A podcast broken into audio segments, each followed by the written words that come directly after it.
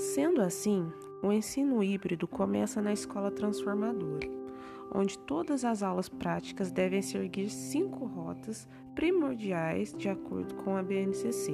São elas: a rota da curiosidade intelectual, que é o despertar da curiosidade do aluno pelo conteúdo. O segundo é a busca de informações, ou seja, a busca pelo conhecimento. O terceiro é a análise do problema, ou seja, o aluno analisa, o aluno é crítico.